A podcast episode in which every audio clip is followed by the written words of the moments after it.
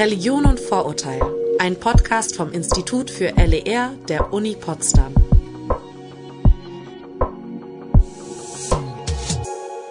Willkommen zurück bei Religion und Vorurteil.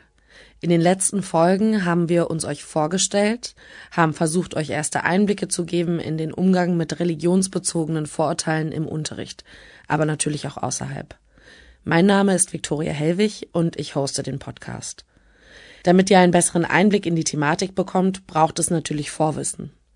Dazu werden euch die drei Expertinnen Linda Merkel, Jenny Vorpal und Anne Mint aus ihren jeweiligen Disziplinen mehr erzählen. Heute wollen wir uns erstmal mit Religion befassen und religionsspezifischen Vorurteilen. Das klingt nach einem großen, komplizierten Wort, aber wie mit vielen Vorurteilen fängt das schon im Kleinen an. Zum Beispiel bei Schaubildern in Kinderbüchern. Aber ich greife jetzt schon vorweg. Ich werde mich heute mit Jenny Vorpal unterhalten. Sie ist die Religionswissenschaftlerin im Bunde.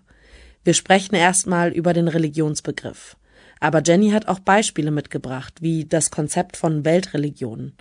Das werden wir versuchen für euch nachvollziehbar zu dekonstruieren. Da gibt es auch ein kleines Gedankenexperiment. Aber auch von gängigen Stereotypen und Vorurteilen zu Religionen und Religionsgemeinschaften wird die Rede sein. Was denken wir, wenn wir über Buddhismus reden in der westlichen Welt? Was sind eigentlich friedliche Religionen? An dieser Stelle möchte ich einen Hinweis geben. Der Podcast hat zum Ziel, gesellschaftlich zu sensibilisieren und auf Vorurteile und stereotype Bilder, insbesondere bei Religionsgemeinschaften, aufmerksam zu machen. Wir werden im Laufe dieser Folge mehrere Vorurteile und Stereotype ansprechen und dekonstruieren. Es ist uns wichtig, da einen diskriminierungssensiblen Umgang mit der Thematik zu ermöglichen. Dann starten wir gleich mal rein. Jenny, wir haben bisher schon viel über Religionen gesprochen, aber ich denke, es wäre an der Zeit für eine Definition. Was heißt das überhaupt, Religion oder religiös sein? Ich nehme hier mal Bezug auf eine Definition von Johann Hafner, die auch von anderen verwendet wird. Religion liegt dort vor, wo eine Gemeinschaft in ihren Kommunikationen eine zweite Welt voraussetzt. Was heißt das jetzt?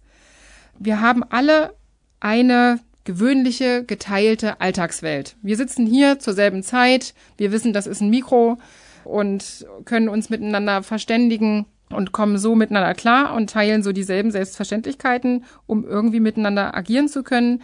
Diese Definition geht im Prinzip davon aus, dass es neben dieser gewöhnlichen Alltagswelt mindestens eine andere Wirklichkeit oder Welt gibt. Also es gibt mehr als das, was wir sinnlich unmittelbar jetzt so anfassen können oder was man als Materie bezeichnen könnte sondern dass da irgendwie noch mehr damit verbunden ist oder dass es noch mehr gibt oder in der Materie mehr drinsteckt. Das hängt sehr von dem Religionskonzept ab. Ähm, dass es auch eine Kommunikation möglich ist mit diesen anderen weiteren Welten, zum Beispiel auch über Rituale. Und der ganze, alles, alle Handlungen, alle äh, Zeichen, Praktiken, Normen und Ideen, die sich mit dieser Unterscheidung Alltagswelt und noch andere Wirklichkeiten beschäftigen, gehören in das Religionssystem. Die wichtige Info, die man sich vielleicht merken sollte, ist, dass Religion ein Teilbereich von Kultur ist, der besteht aus verschiedenen Zeichen, Symbolen. Das können nicht nur Bilder und Gegenstände sein, sondern auch Gesten, Handlungen. Alles das sind Sachen, womit wir kommunizieren. Und dieser Teilbereich von Kultur wirkt sich eben auch auf andere Bereiche aus, also auf Wirtschaft, Politik und Bildung zum Beispiel. Und wenn sich in diesen Bereichen was ändert, dann ändert sich dann eben auch wieder was im Religionsbereich. Also wenn jetzt zum Beispiel in Bezug auf mein Promotionsthema hatte ich mal kurz angesprochen, dass es um Eheschließungen geht. Und wenn jetzt im deutschen Eherecht geändert wird und es gibt die Ehe für alle, haben dann Kirchen sich gefragt, was machen wir denn jetzt eigentlich? Wie stehen wir dazu? Was hat das für Auswirkungen auf unser Segenshandeln? Und so ist das immer in Wechselwirkung. Genauso hat aber auch äh, ein christliches Eheverständnis das staatliche in Deutschland geprägt. Insofern ist es ganz oft so, dass um religiöse Vorstellungen auszudrücken, werden Ausdrucksmittel aus der jeweiligen Kultur verwendet. Das ist ja auch ganz normal, weil man will ja auch irgendwie verständlich sein. Ne? Kommunikation hat immer einen Sender und einen Empfänger und das soll irgendwie verstanden werden. Dazu gehört einfach der Wortschatz, aber auch Gesten und Gegenstände. Das geht auch ähnlich mit Jesus oder Maria Darstellungen. Also kann Mhm. Ja, jeder stimmt. mal so kurz überlegen, wie sieht denn Jesus irgendwie aus, wenn ich so Mhm. wie ist das, geprägt, man hat ja. einfach äh, irgendein Bild im Kopf.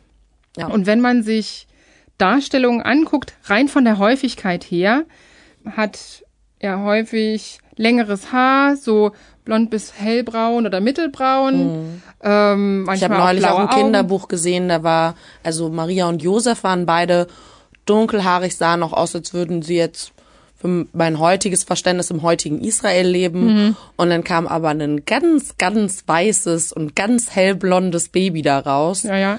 Und dann dachte ich mir auch so, okay, ist also Matthias. Ja, gut. Ist, ist auch ein bisschen, gibt's ja auch. Also lustigerweise, ähm, meine Tochter ist auch blond und wir sind beide dunkelhaarig. Also Ja, okay. passiert. Also wir wollen jetzt hier nicht über die Vererbung und Genetik von, Genau. von Jesus sprechen, aber, wer weiß, ich meine, Gott, weiß. Gott kann ja die blonden Gene mitgegeben haben. Eine neue Galileo-Mystery-Sendung haben wir schon konzipiert. Wenn ich dann zum Beispiel Studierende auffordere, mal Mariendarstellungen, die ihnen irgendwo begegnen, oder Jesus-Darstellungen mitzubringen und dann beobachten und beschreiben wir überhaupt erstmal. Und dann kann man feststellen, was kommt oft vor, was kommt wenig oft vor. Und dann ist es einfach häufig so, dass es große, schlanke, weiße, braunhaarige, lieb äh, dreinschauende Menschen sind. Über die Zeit hat sich das immer wieder verändert, auch in Europa, aber es ist vor allen Dingen für ein europäisches Publikum äh, gestaltet worden und für ein weißes Publikum. für ein weißes Publikum, dass es anschlussfähig, dass es zugänglich ist. Also Ja. Jesus-Bilder sind immer auch Idealbilder. Es gibt ja keine äh, Beschreibung davon von der Person jetzt in der Bibel oder so und deswegen ist das sozusagen adressatinnengerecht aufbereitet gewesen, könnte man so sagen. Aber es hat noch eine andere Dimension.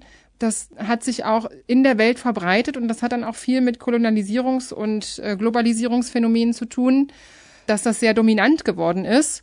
Und äh, gleichzeitig kann man aber auch den Blick dafür offen halten, dass ähm, Jesus nicht immer und überall gleich aussieht. Oder auch Krippendarstellungen, wir hatten auch das Weihnachtsbeispiel, super verschieden sind. Und das sind so ganz leichte Zugänge, wo man sich einfach mit dieser äh, Vielfalt, aber auch mit Dominanzen mal auseinandersetzen kann.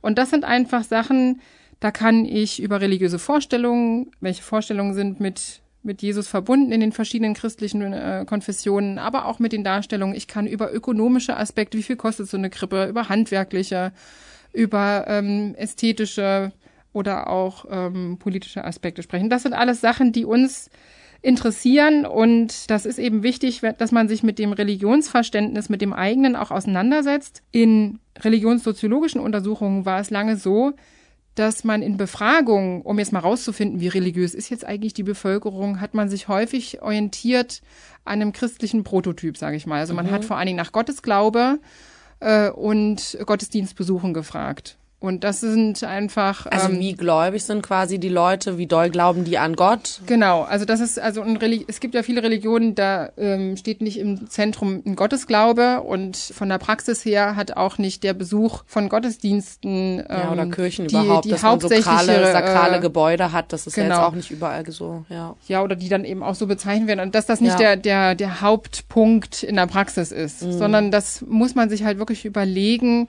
was ich wie erfasse. Da hat sich auch sehr viel verändert, aber dieses Ausgehen vom christlichen Prototyp ist ziemlich häufig, das ist auch in Schulmaterialien nicht selten. Und zum Beispiel, wenn ich mir Schul- oder Kinderbücher, manchmal aber auch Fernsehsendungen oder so Dokumentationen anschaue, dann haben wir häufig auch solche Darstellungen, die arbeiten mit dem sogenannten Weltreligionenbegriff. Und da kann man sich jetzt selber mal die Frage stellen, welche Religionen zähle ich eigentlich dazu? Wir können jetzt ja auch einfach mal den Hörerinnen und Hörern die Möglichkeit geben, also jetzt überlegt einfach mal kurz, was sind denn Weltreligionen? Welche fallen euch dann ein?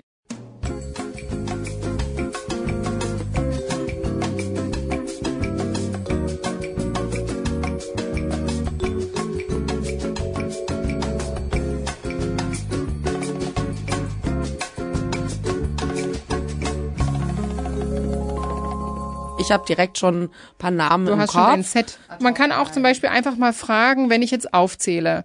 Konfuzianismus, altägyptische, altägyptische Religion, Auch nicht, nee.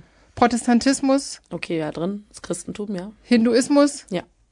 und ähm, Und was Judentum. Also bei mir was ist waren mit Judentum? Bei mir waren es die abrahamitischen Religionen, Ja. weißt du, war okay, ja gut, die sind halt So. doll verbreitet. Und dann würde ich fragen, warum? Also warum hast du jetzt zum Beispiel bei Konfuzianismus nee gesagt und bei Altägyptisch auch nicht? weil es wahrscheinlich in meiner Welt nicht diese Rolle gespielt hat, dass jetzt gesagt hätte, okay, ich kenne kein, keine Person. Also gut, okay, mit altägyptischer Religion. Altägyptische ist ja ist sowieso over. ich ne? wollte gerade sagen, wird auch Also- nicht mehr so praktiziert, gemeinhin. Außer im Ägyptischen Museum. Konfuzianismus, da hätte ich jetzt, nee, Mhm. hätte ich nicht eingeordnet, ja. Was ist mit Judentum? Warum hast du gesagt, Judentum muss mit rein? Ich glaube, Judentum bei mir ist wirklich die klare Linie gewesen, abrahamitische Religion, also so nennt man, abrahamitisch nennt man die drei Religionen Judentum, Christentum, Islam, weil die in ihrem eigenen Glaubensverständnis alle von Abraham abstammen. Aber dann würden nur die drei dazugehören. Es waren nicht nur die drei, also Buddhismus wäre zum Beispiel auch eine, Aber warum? Weil Buddhismus dann in meiner Welt schon wieder vorkommt. Ach so, okay. Also die, das ist halt immer so, wenn ich, wenn ich sowas, äh, wenn ich solche Fragen stelle, kommen ganz unterschiedliche Kriterien. Zum Beispiel, Altägyptisch fällt raus, weil wird nicht mehr gelebt. Ist tot. So. Dann ist, wird ein Argument gesagt, ja, bestimmte neue religiöse Bewegungen sind nicht drin, weil die sind zu neu. Es muss irgendwie so eine alte Tradition sein. Man fasst es häufig als so sehr große homogene Ja. Gruppen und, und denkt in diesen Blöcken Christentum, Judentum, Buddhismus. Und dann könnte ich also ein Kriterium mit dem ist äh, häufig, es muss irgendwie alt sein. Ein anderes Kriterium ist auch Verbreitung. Auch Also Schrift, Schriften Welt- bei einigen, glaube ich, dann auch Ja. dieses große Ding bei heiligen Schriften ist Genau, natürlich immer legit, also die. Legitimation quasi Überschrift. Das ist dann, das ist aber dann schon zum Beispiel beim Buddhismus gar nicht so leicht. Nicht, dass die keine Schriften haben, aber die würde man nicht klassisch zu den Schriftreligionen ähm, zählen. Da gibt es sehr unterschiedliche Denktraditionen und Schulen. Und dann habe ich das, äh, das Argument äh, der Verbreitung, wenn ich von Weltreligionen, ja, dann müssten die ja weit verbreitet sein. Genau, das war ja auch mein Ähm, Argument, ja. Und das ist aber tatsächlich beim, die meisten HinduistInnen leben in Indien. Also das ist gar nicht so global äh, verbreitet. Dann beim Judentum, das wird auch häufig dazu gezählt und ein wichtiges Argument oder Also Kriterium sind ist die nicht so hoch, ne? Mitgliederzahl und die ist natürlich super gering beim Ja. Judentum. Ne? Also da bewegen wir uns Das hat wahrscheinlich auch so ein bisschen so PC-Gründe, weil ich, wenn ich da jetzt sage, nur Islam und Christentum einfach, weil es mehr Mitglieder hat, aber das Judentum gehört, also alleine wie die Religion entstanden ist, gehört es halt für mich mit dazu. Aber dann müsste ich doch aber alle anderen, die auch super alt sind, super wichtig sind für verschiedene Kulturen und genauso wenig Mitglieder haben, auch dazu zählen. Das Problem ist, man kommt auf kein Kriterium, was auf alle passt und äh, was man konsequent anwenden könnte und dann auf irgendeine so eine Fünferliste kommt, die häufig in Medien so präsent ist. Aber ich guck, wenn ich zum Beispiel nach England gucke, dann ist Sikhismus mit drin, weil Sikhs Ah, zum Sikhs. Beispiel in Großbritannien viel präsenter sind. In anderen Zählungen sind es sieben Religionen, da ist Konfuzianismus und Daoismus drin. Ähm, und dann, dann denke ich mir auch mal, so, und was habe ich jetzt eigentlich mit dem Label gewonnen? Jetzt bin ich eine Weltreligion oder jetzt sage ich, das ist eine Weltreligion und jetzt und now. Also das weiß ich nicht so richtig. Was ist jetzt der Mehrwert dieser Das ist dann Kategorien? legit. Das ist dann eine gute Religion. Ähm, genau, dass das irgendwie scheint das so ein bisschen so ein, so ein gutes Etikett So ein zu sein. Stempel, ja. Aber ähm, diese Liste variiert. Es gibt kein, es gibt kein ähm, sachlich, wissenschaftlich begründbares Kriterium. Aber es ist auch häufig eine politische äh, Frage, wer wird wozu gezählt, auch in welche Statistik.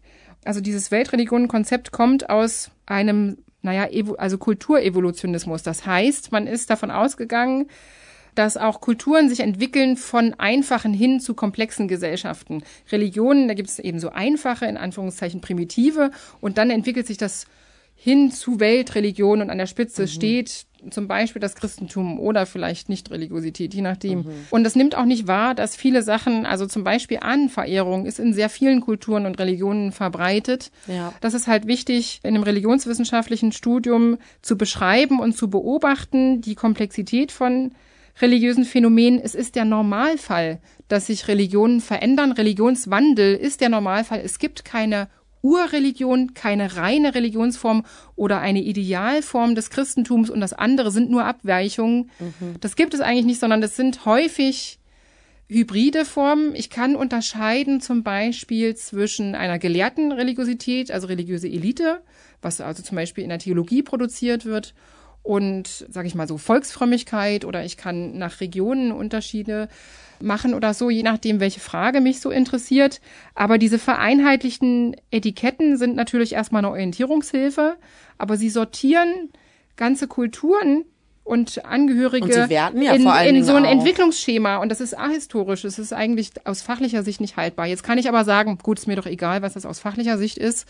Ähm, es ist tatsächlich so, dass dieses Weltreligionenkonzept sehr präsent ist und es ist gar nicht so leicht, darauf einfach zu verzichten weil es Orientierung bietet, es ist sehr leicht verfügbar, auch zum Beispiel für Unterrichtsvorbereitungen und solche Alltagskonzepte, die wir haben, die wir gelernt haben. Es ist so ein fester Wissensbestandteil. Der ist auch an sich ja nicht falsch. Es geht gar nicht darum, immer irgendwie Falsches gegen Richtiges auf, äh, auszuwechseln.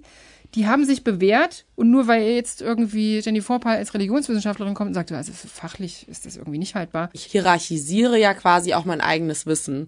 Und wenn ich sage, okay, über die weiß ich mehr, dann ist das für mich ja auch mehr präsent in meinem Kopf. Und so ist es ja auch da. Also so habe ich es ja im Endeffekt dann auch eingeordnet mit auch den anderen Religionen, dieses ich weiß Ja, ja. weniger, weniger wichtig. Genau, also du, unten. du brauchst immer, also das, das betrifft äh, eigentlich jede Art von Wissen. Wir haben ein Alltagswissen, Mhm. das ist auch gar nicht unbedingt immer falsch oder so. Und das ist auch wichtig, um durchs Leben zu kommen. Aber Fachwissen oder auch Schulwissen, das kann manchmal einfach völlig unverbunden bleiben, so dass ich das auswendig lernen kann und ich weiß, dass es sachlich richtig, aber es kommt nicht im Leben zur Anwendung. Das kommt erst dann dazu, dass ich an meinen Alltagskonzepten irgendwie mal rangehe, mal diese ein bisschen aufbreche, wenn ich Probleme kriege. Ich brauche immer ein Problem, ich brauche einen Konflikt oder ich merke, äh, mit meinem Alltagskonzept komme ich nicht weiter, weil das kann ich damit nicht mehr erklären. Und du brauchst solche Widerstände oder solche Konfliktsituationen oder manchmal auch was Irritierendes wiederholt als Lernerfahrung, um wirklich das zu verändern und das neue oder veränderte, erweiterte Konzept zu verinnerlichen. Und das ist, glaube ich, ganz wichtig, dass man den Studierenden das auch vermittelt. Das ist jetzt nicht irgendwie alles, also seid ihr aber doof und das habt ihr jetzt alles irgendwie falsch gesagt oder so, sondern dass man das, was sie mitbringen, als Ausgangspunkt nimmt, mit dem sie dann selber arbeiten können und da, um das zu erweitern.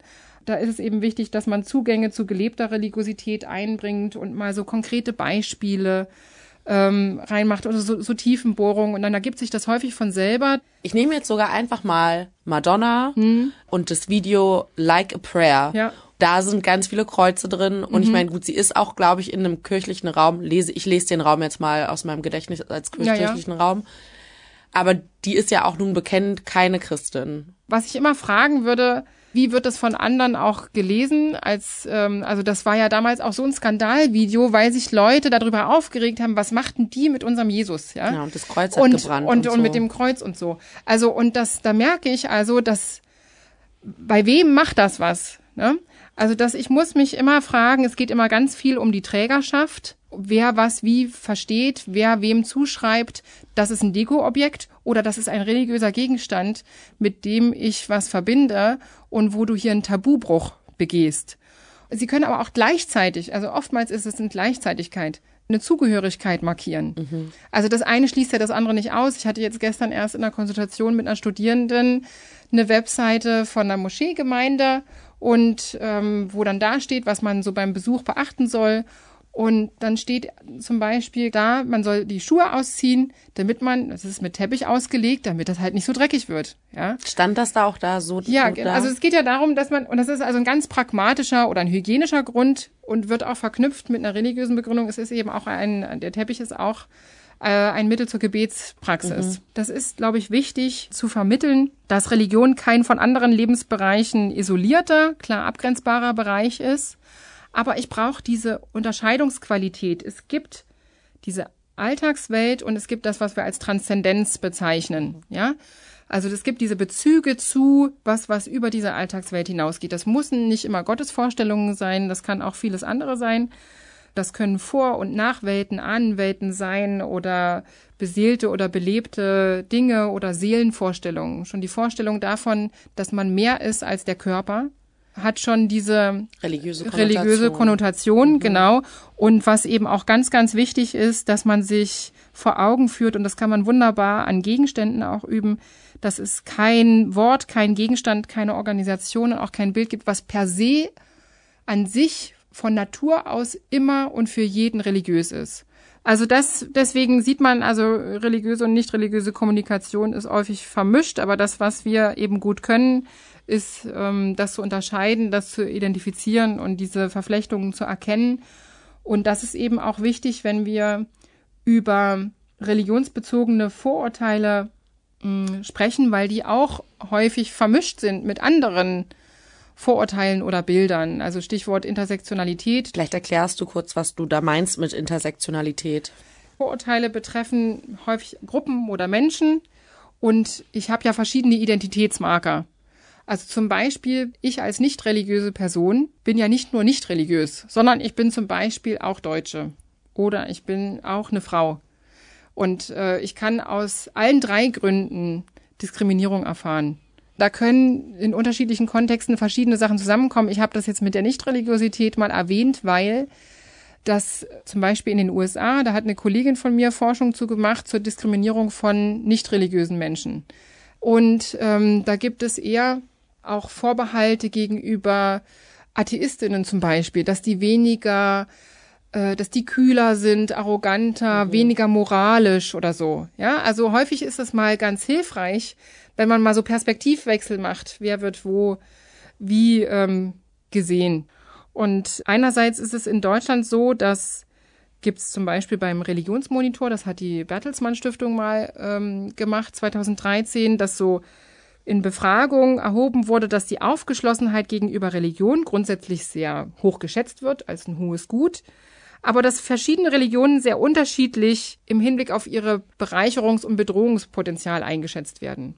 Also zum Beispiel sind Religionen immer dann gut und werden wertgeschätzt, wenn die irgendwie nützlich sind für die Gesellschaft. Ja? Was heißt denn, eine Religion ist nützlich für die Gesellschaft? Na, zum Beispiel, ähm, die sind dann nützlich, wenn sie soziale Probleme lindern, wenn sie Menschen Halt und Kraft geben, wenn sie sich in der Flüchtlingshilfe engagieren oder Aber wenn da sie fallen sich mir jetzt auch echt alle Religionen ein. Also ich kenne jetzt Wenn- also Ja, ja, oder, ne, wenn sie sich für Frieden und Gerechtigkeit einsetzen Ja. und das äh, oder so, so, so besonders friedfertig und tolerant so das Bild oder das Verständnis von denen ist, dann ist das, also in unserer Gesellschaft ist eine tolerante, offene Religiosität, also die auch, ne, interreligiöser Dialog und wir sind ganz offen. zugeschriebene Toleranz, also dass man von außen Ja. zuschreibt, wir sagen, ihr seid tolerant. Das, das, das gilt als eine zeitgemäße gute Religion.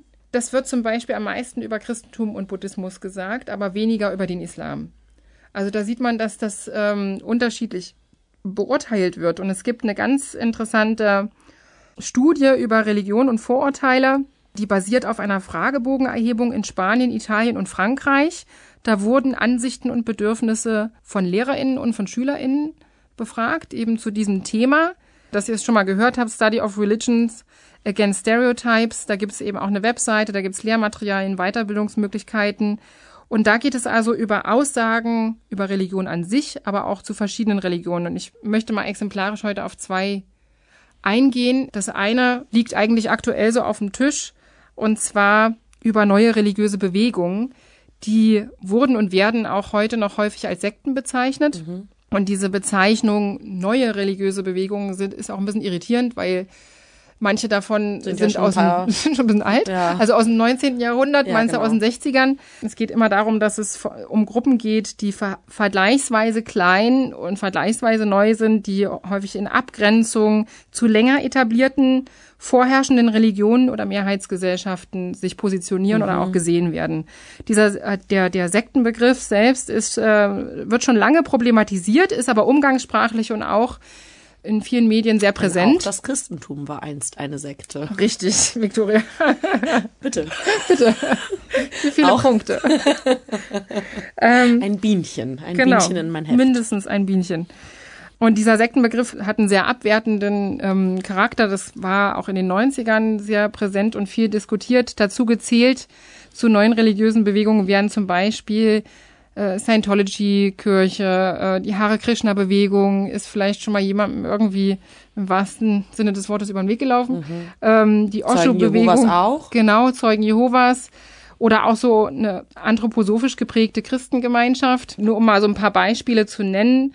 Und zu den gängigen Urteilen über äh, solche Gruppen gehört zum Beispiel, dass die Führungspersönlichkeiten von diesen Religionen sind ja gar keine echten Propheten, sondern das sind alles Heuchler und Betrüger. Die wollen eigentlich nur an dein Geld und die manipulieren so leichtgläubige Menschen, damit die halt beitreten und benutzen auch Gehirnwäsche oder betreiben viel Machtmissbrauch. Es sind keine echten Religionen, sondern Sie sind manchmal sogar gefährlich oder werden mit Fanatismus in Verbindung gebracht und Radikalismus oder auch so, die wollen so unter sich bleiben, dass so Geheimhaltung auch mhm. unterstellt wird. Und dass Religion an sich, zum Beispiel, das trifft vor allen Dingen auf Scientology zu, die sollen sich doch lieber nur mit, mit Vertrauen und Glaube befassen und nicht so viel mit Wissenschaft und so tun, als ob sie jetzt so und so sind.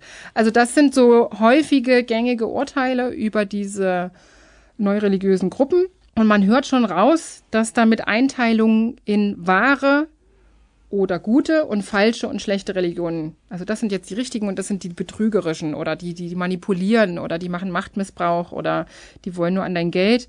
Und wie du eben schon gesagt hast, auch seit langem etablierte Religionen sind mal neu gewesen und haben eigentlich, ähm, wurden auch als Abspaltung gesehen oder auch als irgendwie inakzeptabel anders. Auch so eine mhm. genannte. Ja, wurden auch verfolgt. Also ja. das, was ja, das ist ja das alte, das alte Spiel der Religion. Wenn eine neue kommt, verfolgt man die erstmal ein bisschen. Das hat einfach finden gar nicht nur mit Religion, sondern ich glaube, es hat einfach sehr viel immer mit Mehr- und Minderheitsverhältnissen zu tun, mit, auch mit Abgrenzung und ähm, wer hat, wer hat welche Macht. Und das muss man sich für jeden Fall dann individuell angucken. Aber aus seriöser empirischer Forschung sind die Aussagen, die ich jetzt vorhin geäußert habe, alle nicht haltbar. Also wenige dieser neuen religiösen Bewegungen, die darunter gezählt werden, sind vorsätzlich betrügerischer oder missbräuchlicher als andere Gemeinschaften, nicht nur Religionsgemeinschaften. Viele Mitglieder haben sich überlappende Identitäten. Ne? Sie sind ja auch nicht nur Scientology-Mitglieder, sondern die haben auch andere Tätigkeiten, Berufe,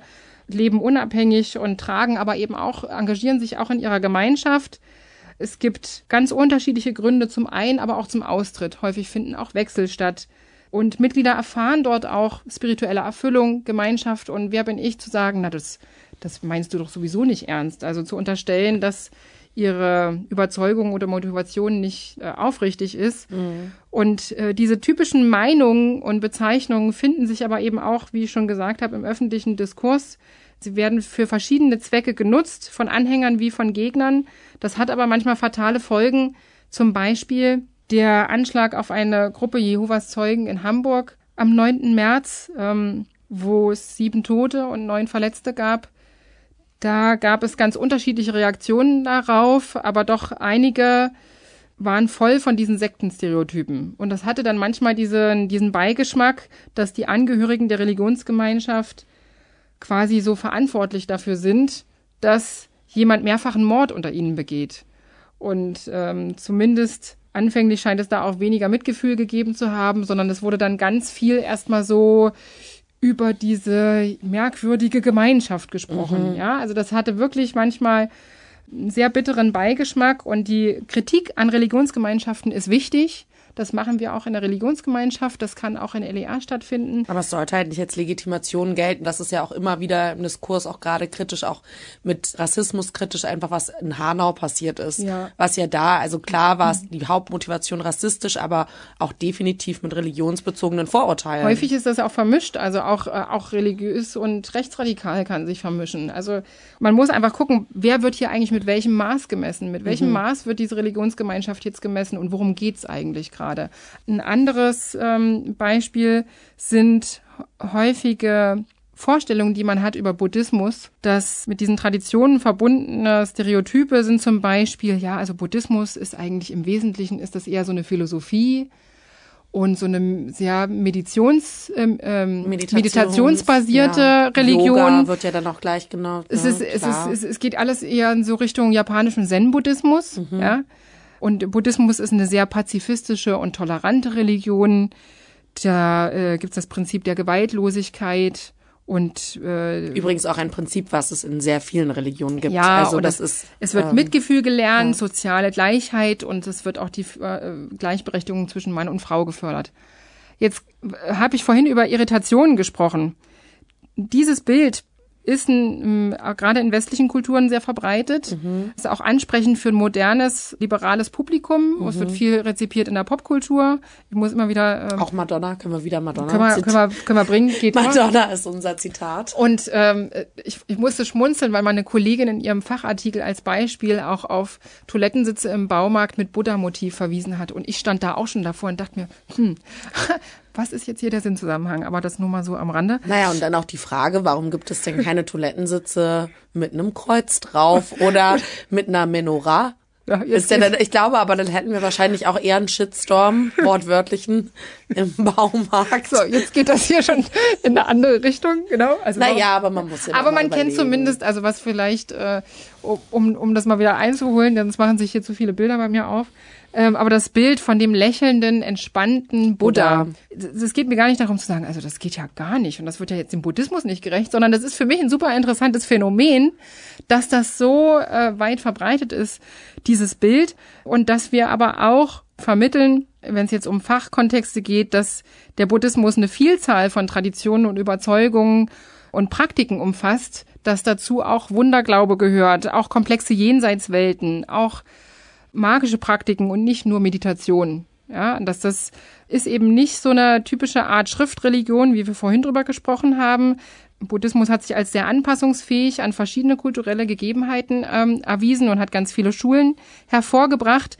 Und seit ungefähr drei Jahrhunderten, gerade von westlichen Gelehrten, wurde das so als fremde Weltreligion betrachtet. Eben haben wir schon gezeigt, äh, eine sehr vereinfachende Sicht. Und dieses friedvolle, tolerante Bild passt dann eben nicht so richtig zu physischer, politischer oder ritueller Gewalt. Genau diese Widersprüche gibt's aber eben auch im Buddhismus. Da will ich nur mal erinnern an die militärischen Aktionen, was auch sehr medial präsent war, über das gewaltsame Vorgehen buddhistischer Mehrheiten gegen die muslimische Minderheit der Rohingya in Myanmar. Da gab es auch unzählige Vertreibungen und Tote.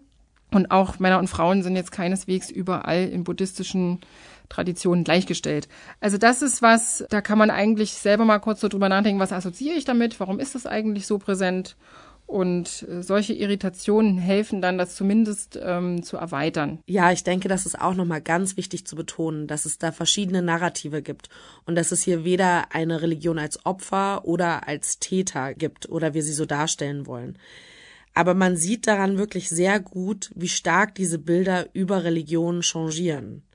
Medial ist ja zum Beispiel das Bild vom Islam seit 9-11 im westlichen Kontext sehr politisiert, oft auch instrumentalisiert worden. Eine Kollegin hat mir mal erzählt, die hat Computerspiele untersucht und wie vor und nach 9-11 ähm, Computerspiele, die in einem nahöstlichen Setting gespielt haben, so dargestellt werden. Mhm. Also vor 9-11 war das alles so eine ähm, orientalistische Aladdin-Romantik. Mhm. Ja, so ein bisschen so ein Bazar-Setting und alles so schön wie, wie, wie bei Disneys Aladdin. Und, Orientalismus auch ein ja, Konzept, was gerne nachgeschaut werden kann von Edward Said. Richtig. Ähm, gehen wir jetzt nicht näher drauf ein, aber tun wir auch in die Show Notes. Und nach 9-11 gab es Ego-Shooter-Spiele, mit, äh, wo dann das Setting äh, eher düster war oder viele Moscheen, ähm, die das Setting geprägt haben. Da waren auch also muslimische Männer im, im Kaftan und mit Bart und äh, Moschee sehr präsent und dann eben als Ego-Shooter-Spiel ist was anderes als Jump and Run. Also das, das war auch für mich als Nicht-Gamerin sehr schnell sichtbar, dass sich da in der Wahrnehmung was verändert hat. Und deswegen ist das eben wichtig, äh, auch in LER diese Brücken zu schaffen, weil man zeigen kann, dass äh, diese, diese Einteilung der Welt, aufgeklärte Moderne und, und, und religiöse, nicht moderne oder so, das haut einfach nicht so richtig hin. Und ähm, dass wir hier auch eine, eine Offenheit schaffen. Das Interesse ist auch oft ja schon da, sondern eher mit so einer Unsicherheit verbunden. Und im, gerade im Hinblick auf jüngere Generationen wird da auch diese Offenheit festgestellt. Weil Religionen am Ende des Tages halt eine Rolle spielen in unserer Welt. Auch wenn ich sage, ich bin nicht religiös, atheistisch, bin ich natürlich in einer Welt, die Religionen hat und wo es auch eine Kultur der Religionen gibt. Genau, und es kommt einfach super viel in nicht religiösen Kontexten vor. Also ich kann gar nicht mehr Netflix gucken, ohne dass mir das nicht die ganze Zeit ins Gesicht springt. Man hat natürlich immer so Berufsblindheit, ja, dass man überall, ob das äh, in der Werbung ist, ob das äh, in der Politik, in der Mode, in Sendungen oder äh, in Kinderbüchern ist, taucht das einfach super viel auf. Also es ist auch in nicht religiösen Umgebungen sehr präsent. Und das hilft mir einfach besser, das zu verstehen. Und mich interessiert auch gerade, ich erforsche viel über Nichtreligiosität. Könnte man jetzt denken, hä, ich denke, die ist Religionswissenschaftlerin, aber äh, viele nicht religiöse Phänomene oder Leute, die sich als nicht religiös bezeichnen, haben was mit Religion zu tun, weil es bezieht sich auch immer in Abgrenzung zu religiösen Phänomenen und auch dieses Feld ist sehr heterogen. Also das sehen wir auch. Ähm, es gibt welche, die sind religionskritisch, antireligiös oder die sind eher so, oh, ich würde eigentlich gern glauben, aber irgendwie mhm. äh, kann ich nicht so richtig. Ja, die haben irgendwie so eine Faszination dafür oder sie sind selber nicht religiös, haben aber ein stark religiöses Umfeld. Also auch das ist an sich ganz spannend mal zu erforschen ähm, über die sogenannten Nons, also die, die nichts sind. Ich glaube an nichts, ich bin nichts, ich gehöre zu nichts. Das kann man eigentlich auch ganz spannend erforschen und das gehört dann auch zu LER. Vielen Dank, Jennifer Pall, für diesen facettenreichen Input. Ich fasse nochmal zusammen. Wir haben heute über den Religionsbegriff gesprochen warum es das Konzept der Weltreligionen immer noch gibt, obwohl das schon längst überholt ist. Wir haben über die Intersektionalität von Diskriminierung gesprochen und dem Konzept oder Bild von scheinbar friedlichen Religionen und was die dann ausmacht. In der nächsten Folge spreche ich mit Linda Merkel. Sie ist die Didaktikerin in unserer Runde und falls ihr keine Lehrerin werdet, macht das gar nichts, denn wir sprechen über Vorurteile und Aussagen, die uns alle betreffen oder die uns im Alltag auch allen begegnen. Wir werden darüber sprechen, wie man damit umgeht oder wie man fragen kann. Aber dazu mehr beim nächsten Mal. Macht's gut. Tschüss. Religion und Vorurteil wird produziert vom Evangelischen Rundfunkdienst Berlin. Sounddesign und Schnitt Steven Gödicke. Redaktion und Moderation Viktoria Hellwig.